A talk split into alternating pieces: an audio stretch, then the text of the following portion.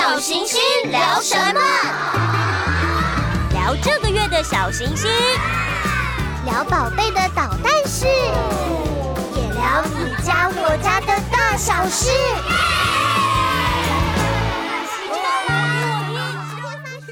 各位听众，大家好，我是小行星产品中心的梅子总监，欢迎收听亲子天下节目《小行星聊什么》。这一集节目结合小行星幼儿志二零二四年一月号的主题，我们要和大家聊聊未来工作怎么选，和孩子这样聊。就业这件事对小小孩来说似乎还很遥远，为何我们要在学龄前这个阶段就让孩子对职业有概念？甚至还要送孩子去尝试小小职人体验营，这么做的意义是什么呢？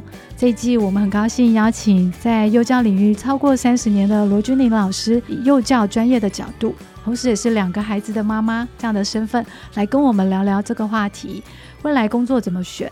和孩子这样聊。现在我们欢迎罗君玲老师。Hello，大家，我是君玲老师。那我想说，就刚刚这个题目，想先请老师跟我们分享一下，在学龄前这么小的阶段，就提前灌输孩子就业的观念，然后了解职业的类别，甚至实际去体验。这个跟孩子平常在家里玩扮家家酒这样的游戏。到底差别在哪里？小小职人体验营最重要的意义又在哪里呢？好，我们现在来聊聊。其实呢，这个工作体验的部分，对三到五岁的孩子来说，就是他生活中的发现。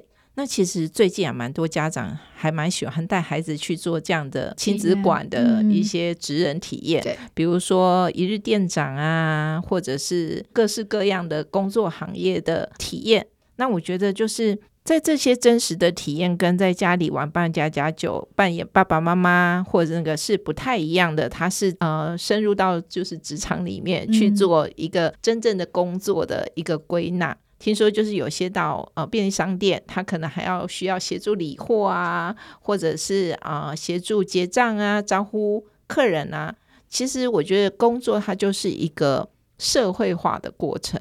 为什么社会中会有各式各样的工作？因为来自于人的需求嘛。人的需求其实就是来自生活。孩子慢慢长大，就是要踏入社会。那在社会中去寻找怎么样去跟别人合作，需要跟被需要的一个过程。嗯、那么人生的路很长。多元的世代之前，呃，英国的劳动局甚至有一个实验，就在讲说。呃，未来的世界还有百分之六十五的工作没有被发明出来，嗯、所以借由这样的体验，还是可以去找到说未来我到底想做什么。而且我觉得世代不停的在变，我觉得要鼓励孩子去寻找到自己的方向，尤其是现在每个人大概都可以活到八十到一百岁。嗯、那我甚至有看过一个纪录片，是在记录一个啊九十岁的爷爷奶奶，然后他们甚至写了一本书。来记录他的就是自给自足的生活。我看的那一部片被启发的是觉得说，诶，人生到了九十岁，你还是可以重新开始，你还是可以拥抱不同的梦想。所以我觉得三到五岁的孩子就是慢慢去找出自己的兴趣跟呃有兴趣喜欢的地方，然后为他努力的去做，就算失败也没有关系，因为你有很多的时间可以不断的做练习。嗯，所以职业体验对孩子来说，它也是一种兴趣的探索。对，一种经验的累积，对，所以点也是可以透过这样的职业体验，其实可以开拓孩子的视野，对，对对，然后也可以间接去引发他们对各种职业的一种探索的好奇心。对，我觉得每一个世代都有这样的探索。我们回忆起我们还是国小的时候，好像从一年级到六年级都一定会写一个文章，嗯、叫做。我的志愿，我的志愿，对，我有印象，以前小时候大家都是写老师啊、警察啊，不过现在小朋友好像有那么点不一样喽。对，其实现在小朋友的接收度很多，然后资讯来的很快，嗯、所以每个孩子他对于自己的志愿就是不太一样。嗯、比方说我自己的小孩，他可能在幼儿园的时候，因为那时候他很爱读唐诗，然后他就有跟我说过，他长大想当陶渊明，好酷哦。然后我那时候就有一个问号，我就问他说：“你为什么想当陶渊明？”嗯、然后他说：“我觉得我以后长大不需要很多钱。”那我可以跟陶渊明一样，就是在山上找一块田地，然后自给自足。对，我觉得小朋友他会有很多很多不同的想象，在他接收到的经验，他会在他的经验里面有一些想象。但我觉得大人要做的是，怎么样带他去判断这些事情。比方说，他很喜欢当陶渊明，那我就会说。哦，你想当陶渊明是因为你觉得他可以自给自足，因为那时候他觉得交朋友很困难。我说陶渊明真的没有朋友吗？就是我会带孩子不断的去思考，对，就是一步步去探究他到底心里所想的是什么。对对对，就是慢慢去思考，嗯、然后也会。啊，带孩子去判断说你是不是适合当陶渊明。老师有点在帮孩子面对现实。对，你是不是适合当陶渊明？嗯、然后，如果你当陶渊明，你要做哪些准备？就是在这样的过程中，比方说，我们可能会去研究陶渊明的成长背景跟历史，还有未来他可能会面对的。比方说，我就跟他说：“哦，如果你当陶渊明到山上，然后你又没有想要去从事外面可以赚钱的工作的话，那你可能。”要点蜡烛，那你点蜡烛，你可以注意自己的安全吗？嗯、然后，如果你要自给自足的话，你可能首先要学会怎么拿锄头，因为你要开始种菜。春天或夏天的时候，可能常下雨，嗯、然后你住的地方可能会很潮湿，嗯、就会带孩子去面对现实，去思考你要怎么解决这个问题。哦、就会帮他们去理清说，接着来要面对的问题，他可能要解决问题的能力是什么？对对，嗯，我最近有看到一本书，就是你的梦想可能会有点风险哦，就是你可以怀抱梦想，但是我。我觉得我们也可以带着孩子去看，你可能会面临到什么样的问题。嗯、没错，每一个梦想都可以被支持，嗯、但是在支持的过程中，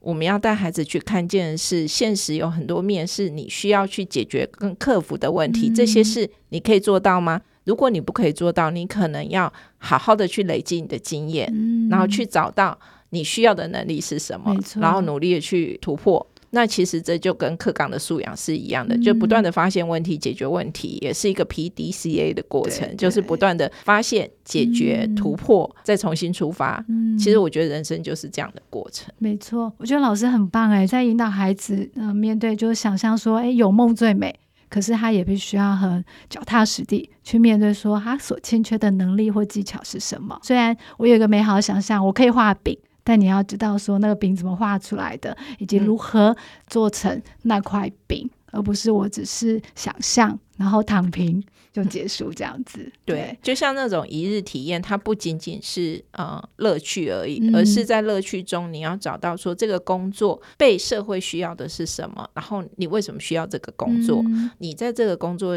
中你想得到的是什么？嗯、我们常常在说快乐工作，快乐工作到底是快乐工作还是乐观工作？其实这是两件事哦。嗯、比如说快乐上学这件事跟乐观上学，其实它是两件事。嗯、我们都知道，在成长过程中，我们要面临很多的问题。对，然后面临问题的时候，可能我们会害怕，就是遇到挫折或失败。但是我觉得每一种失败跟挫折，都是你思考怎么解决问题的历程。然后我们累积这些经验以后。啊，让自己更强大、更有勇气，能量的来源，对，嗯、更能够解决问题的时候，你才会在这个路上走得更稳健，嗯、啊，朝向你的志向跟梦想前进。所以，我觉得职人的体验也是一样的。你除了就是。呃，思考我想做什么之外，你也要具备我能够成为这个职人的能力。嗯，所以它也是一种养分，日积月累，慢慢累积而来的一个历程。老师，我想你应该也有看过这一集二零二四年一月号的内容。嗯，我们这次特别以工作大发现为一个主题，介绍了蛮多新奇又有趣的工作，包括现在很夯的啊，呃，兽医，又或是高铁的驾驶员，又或是太空人。那我相信，在未来这个 AI 时代的一个带动之下，也是希望说，透过这杂志的内容，让孩子对未来的工作有更多的期待跟想象。那我也想请老师带就这期的内容，看看有没有让老师印象很深刻的，也可以跟我们的受众就分享一下。老师在带读或者在看的过程，有没有值得分享的一部分？我觉得小小孩其实蛮多小朋友在幼儿阶段或者是国小阶段都会有想要养宠物的，对对，呃，像我小朋友就会要求过养仓鼠啊，嗯、或者养小白兔啊。但是从照顾动物的这个需求，它其实也是生命教育的一环。嗯、呃，如果家中刚好有饲养宠物，或者孩子刚好很想饲养宠物，或者是家里因为有一些状况，可能因为小朋友过敏而没办法饲养宠物，嗯、小朋友又特别喜欢亲近，就可以考虑带他去体验这件事情。当兽医，对，去体验，比如说，呃，有些兽医诊所，它也会开放人家当小小兽医，哦、就是旧社区里面的，嗯、或者是去举办一些小小兽医的体验营活动，活动中会有专业的动物医疗人员带领孩子去友善的去接触这些动物，嗯、利用一些就是实际医疗的场景，让孩子换上那个兽医的兽医，就看起来有模有样。对，然后就开始从饲养、照顾、医疗诊治。嗯然后怎么发现动物的需求？对，然后甚至是小动物可能因为年纪大了，哦、然后怎么样做安宁照顾的这一块，也会让孩子去体验看见、嗯、这些等等等。那理解就是动物其实跟人一样会有生老病死的这个过程，嗯、然后孩子就是能够理解说，哎，你除了照顾。宠物之外，你还有必须负担的责任，比如说定期带去打预防针啊，或者是发现就是宠物也会有情绪啊，嗯、或者是呃，当你照顾宠物的时候，你可能定期必须要带它去做一些，比如散步啊，或者它可能要训练它一样是呃要有礼貌啊，嗯、或者是要会上厕所啊这些。其实这些对孩子来说都是非常棒，就是一个生命体验。然后他慢慢的累积，他就会知道说，哎，这个工作到底适不适合我？然后我做这个工作其实是有责任的。嗯，其实这么深刻的一个跟宠物的互动，对孩子来说，他就不会单单说啊，宠物只是。用来养来陪伴我、疗愈我，变成是他失主的时候，你对他必须也是要相对等的回馈嘛？对对对对对，对，你对他来说，对宠物来说，其实也必须要相对的付出跟照顾，嗯、跟诶、嗯、基本该要有的，不管是生老病死，你所要负担的职责，就是要有所展现。对对对、嗯，除了我们在杂志介绍这些职业之外，在我们生活中还有蛮多重要的工作，其实正在我们的社会中默默的为我们付出。那看过这一期的内容，我也想说。呃，蛮多家长会带着孩子去共读，会引导孩子去看这个这些职业之外的，在生活中诶所见的、所接触到的，其实还有哪些是在书中所没有介绍到的职业类别？老师可以稍微分享一下吗？如何跟孩子做延伸的共读？嗯，我觉得其实可以从家人的工作开始观察。那其实啊、呃，就算我们搭乘一辆公共汽车，对，或者是我们走在路上。呃，我们的生活中的食衣住行，其实都会有各样的人来协助我们。刚刚我有讲说，其实一个工作就是社会大家互相帮助的一个结果。嗯、比方说，今天我们来录音，嗯，或者是亲子天下的杂志，对，呃，为什么我们要做这些杂志？其实我们就是帮助一些需要这些呃资讯的人，然后他可以有一个。就是引导的用书可以看，嗯、我们在这样的过程中，也可以让孩子去观察说，诶，你生活中有哪些帮助你的人，嗯、哪些是你生活上需要的人？对，那这些需要里面有没有哪一些是你的兴趣？从食衣住行去看，嗯、例如说餐桌上，比如说小朋友很爱吃的苹果，那苹果到底是从哪来的？其实一个苹果可以到达你的餐桌上，是经过非常非常多人的帮助，这个苹果才能到达你的餐桌上。嗯、比方说，从它是一个种子的时候，一个农业行它呃有种子，然后贩卖给农夫，农夫要种种子，然后农夫好好的照料，在农夫照料过程中，又有很多人协助农夫，可以让苹果健康成长。嗯、除了农夫自己本身之外，那也包含了有能够让苹果好好成长的。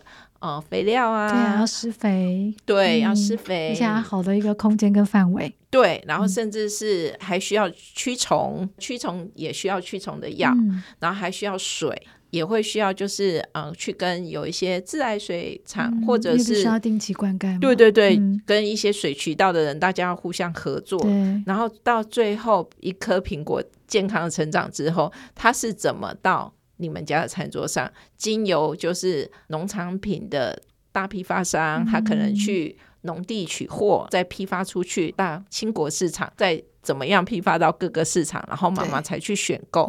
所以一颗苹果到你的餐桌上，其实是经过很多很多很多人的努力。然后你在这个过程中，你会发现说，各行业的人他是怎么努力才能够齐全，我们才能够拥有这些健康美味的东西。嗯、那生活中各式各样的商店，例如说我们要去哪里买苹果，嗯、或者是我们要在哪里看到有关于苹果的书，或者是我们要知道说哪些苹果的知识，又或者是我们想要知道美味的苹果料理。那我们要去哪里买苹果的食谱？你看一个苹果就可以衍生出各行各业了。然后甚至是在哪里可以出现这些苹果？然后苹果可以帮助我们什么？这些过程中都可以带着孩子去思考说。在一颗苹果到你的面前之前，它其实是经过百工百业的，甚至可以让孩子去讨论说，除了苹果，还有一天的生活中有哪些人帮助你？当你有需求的时候，嗯、你经历过了哪些生活中的行业，或者是呃商店里面的哪些东西是怎么来的？嗯、然后他们就是可以一起跟家人讨论、观察。生活中各行各业是怎么努力合作，然后交织成一天完整安宁的生活。嗯，我觉得这对孩子来说是非常重要的。他怎么去发现跟看见？嗯，应该说孩子这些体验从生活中而来，只要处处留心，应该都会有一些些不一样的收获。是，那生活中就像刚刚说的，即便只是一颗苹果，即便只是一盘菜肴，嗯、它后面附带的意义其实还蛮大的。那即便就像我们现在带孩子去 Seven Eleven。它很便利，然后二十四小时随时为我们服务。可是他这么辛苦的付出跟服务，我们大家觉得很便利，大家都好像变成是一个很理所当然，不见得会觉得哦，我今天回头应该诶对他说一声谢谢。他牺牲了睡眠，然后呢就帮助我们诶有一个更便捷的、更舒适的生活方式。那我想我们社会因为有很多。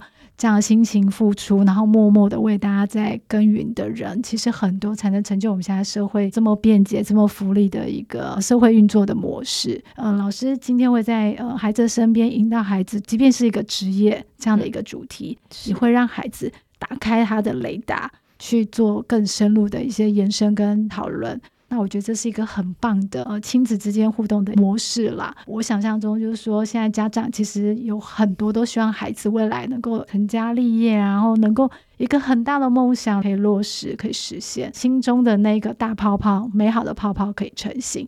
那也蛮多家长会关心说，孩子在这么小的时候，我们可以为孩子做什么，而能够帮助他未来的梦想可以更快、更容易达成呢？其实我觉得，身为父母，不管孩子到了几岁。你看他，你都是担心他，嗯，然后我觉得你会希望孩子去做梦想中的工作，或者是父母眼中好的工作，都是希望你的孩子可以过得比你还要好，对，这就是爱的一种体现。然后，那其实我觉得，就是我们怎么样去鼓励孩子，或者是支持孩子去完成他的梦想，或者是去看见这些事，或者是去支持他。我觉得最重要的是要让孩子先练习做，动手做工作，它是一个社会互助的结果嘛，应该要。鼓励孩子遇到有兴趣想了解的事，就是身为家长，先不给标准答案，对，但是会让孩子自己去定标准。这个标准是他的经验开始，嗯、但是一定要让孩子做做看。嗯、有时候我们太急了，太想帮孩子做了，对，然后觉得哎。等你做完都海枯石烂了，啊、不如我现在赶快帮你做，我来帮你比较快。对，然后有时候爷爷奶奶会觉得啊，等他做完都不知道什么时候。嗯、其实是我们对孩子的耐心不足，还有一种很忍不住让孩子就是不要受伤，有没有？就是避免他受伤，所以家长就忍不住，我先来。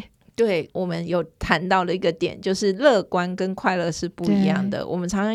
认为就是要快乐学习，快乐学习。嗯、但是其实我觉得是乐观学习，嗯、就是孩子无论是在遇到失败，或者是难过的事的时候，他都要练习重新站起来。因为我们自己是在社会上工作的人，你就知道工作的每一天一定都会有高潮起伏。嗯、那其实孩子来到了学校，他也是一个小小的社会。对，那他每天一定也都会有高潮起伏。怎么样让孩子就是以平稳的情绪去面对高潮起伏？才是重要的，嗯、所以他不是快乐上学，而是乐观上学。是在面对任何事的时候，我对每件事都怀抱着希望。嗯、我不害怕失败，我也不害怕今天我有难过的情绪，我也不害怕冲突，因为我认为冲突是前进的力量。嗯、呃，比方说我们今天两个人的沟通，或者我们两个的合作，嗯、呃，有一些冲突，或者是认知有一些冲突，应该是我们彼此去沟通。或者是我们实验做做看，然后从了解的事情开始做。当我在了解的事情，我发现了一个失败的经验，或者是我体验了一个失败的经验，我觉得那是好的。获得失败之后，我会有很乐观的想法，说我要好好的去解决这个问题，重新再出发。嗯、我觉得孩子要需要这个。还有就是他们在探究我有兴趣的是，除了孩子定定标准之外，他还要最重要的是学习一件事，就是尊重他人。嗯、我做我喜欢做的事的时候，还是要观察我旁边的人，对他的需求是什么。对，工作也是这样。嗯，比方说我们今天呃两个人，我跟炫梅，您就是坐在这边，嗯、是我们在互动的过程中，你提出问题问我，嗯、那在这个过程中，我要去思考我怎么回答您，或者是。呃，我回答问题可能不够好，那我可能下一次累积这样的经验以后，我要去阅读更多的书本，嗯、或者是获得更多的知识。前一阵子，嗯，出国的时候有听过，就是有一个人说，他觉得每一天都是特别的一天，嗯、我们要带领孩子享受每一个特别的一天，然后并且知道在这特别的一天想一些有趣的事情。嗯，那我觉得乐观就是这样。对。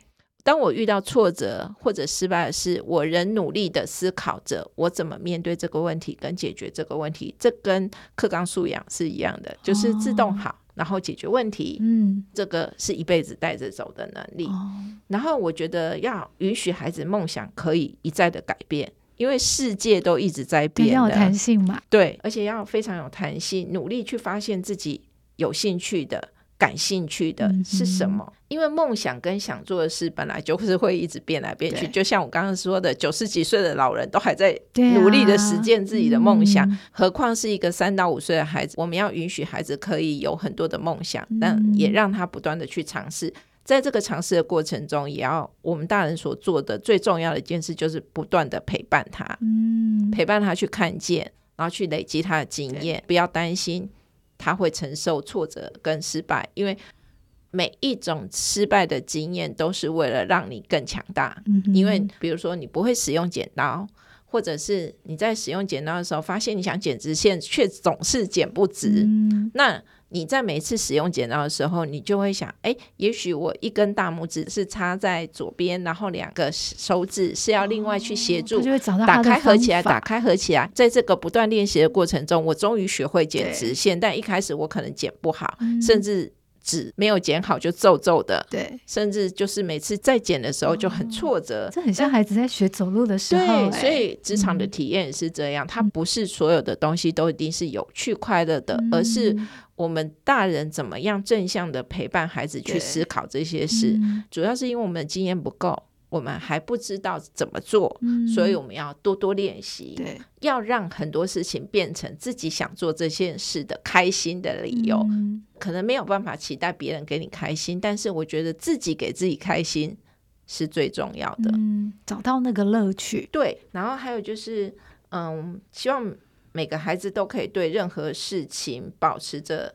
弹性跟好奇心，嗯、然后充满毅力跟行动力。好奇心就是对任何事物保持好奇心，你就会发现你的生活中有非常多有趣的事情，嗯、然后每一次都能够勇敢的踏出第一步。没错，接下来就是乐观跟弹性，你对自己的想法是有信心的，即便说出来可能是不对的。可是我觉得，身为家长，你要能够允许孩子说错话，嗯，或者是允许孩子能够尝试失败、体验挫折，嗯，因为在每一次这样的过程中，你在陪伴他，你也在知道说孩子的性向是什么，孩子更适合的是什么。然后还有就是，我们要让孩子练习责任跟有毅力，嗯，每个人都要为自己的呃选择负责任。找到想做的事之后，就是要努力做，努力的去实现它，不要害怕。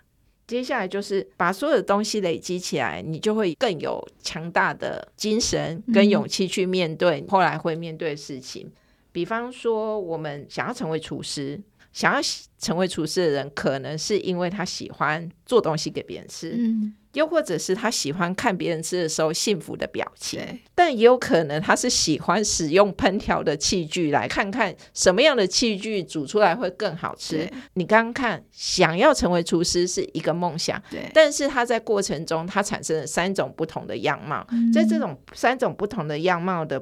部分孩子就可以去研究，我到底想要做的是什么。如果我是想要试试看哪一种烹调器具是最适合煮出好吃的东西，那他可能不是适合当厨师，他可能是适合当研究精神的人。没错，可能未来煮东西给别人吃就只是他的一个兴趣。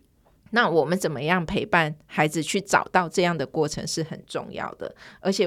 他在这个挫折中，他也不会因为说啊，我煮出不好吃的东西，我就觉得好挫折，我不要再做了，对，而抗拒。对，嗯、我们就是要在这个过程中不断的去陪伴孩子，找到你到底是喜欢研究呢，嗯、还是你是喜欢看到吃的人幸福的表情，对，还是你是喜欢做出美味的食物？其实它是三个不同的向度。你怎么带孩子，就是有意义跟负责任的去完成这件事。一定要陪伴孩子努力完成一件事，完整的做完一件事，嗯、这个会是呃未来对工作负责任的态度，这也是带着走的能力。然后还有行动力，找到想做的事，一定要努力的去做，为自己的梦想。努力的过程，所有的努力都是累积经验，嗯，然后不要害怕挑战，慢慢的累积，不断的挑战新的。嗯，就像我刚刚说的，人的一生都是不断的努力在挑战，所以你的梦想可以不断的改变，嗯、但这个过程中你要不断的去呃试试看。嗯哼，所以我觉得每天都有很多不确定的答案。嗯、我们怎么样让孩子在每一天有趣又特别的一天，看见自己的不同，这件事是很重要的。哇，很棒的分享诶，但我从老师的身上其实学到更多，我觉得。孩子就是说，我们今天留给他的资产，可能或多或少，我们不太可能完全掌握在自己手上。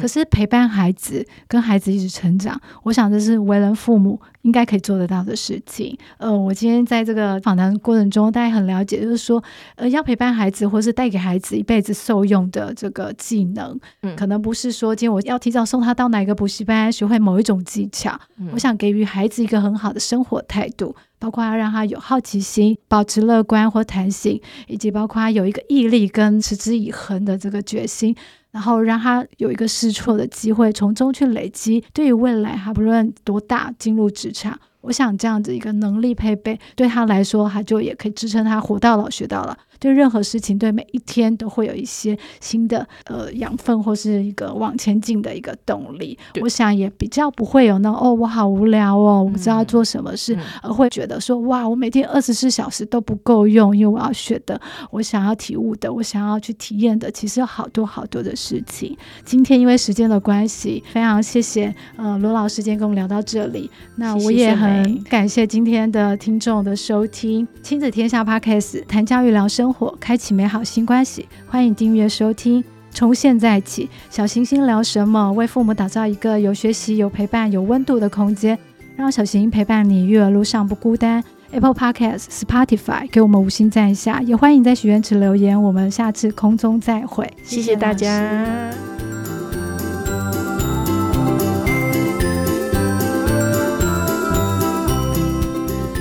为爸爸妈妈严选书籍。杂志、玩具、教具和各种课程活动，亲子教育电商第一品牌，立刻搜寻“亲子天下 Shopping”。